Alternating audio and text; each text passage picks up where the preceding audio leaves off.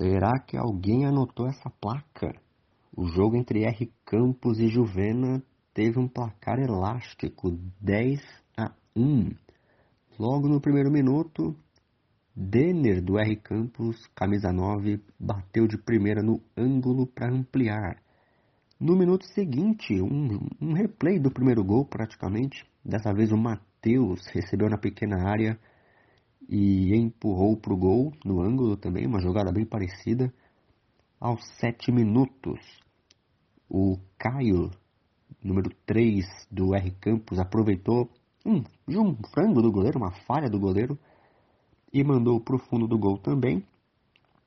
No minuto 12, mais um gol aqui, dessa vez do Juvena. Wendel aproveitou o rebote para diminuir. Mas da parte do Juvena foi isso mesmo, viu?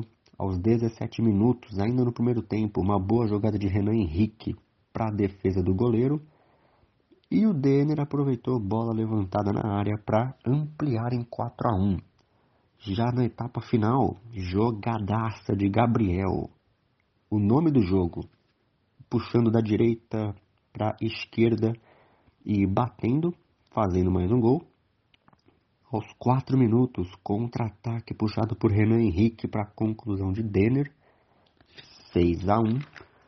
Também aos 8 minutos, Vitor Santiago, número 66, aproveitou a jogada do ataque com boa troca de passes e empurrou para o gol vazio, 7 a 1.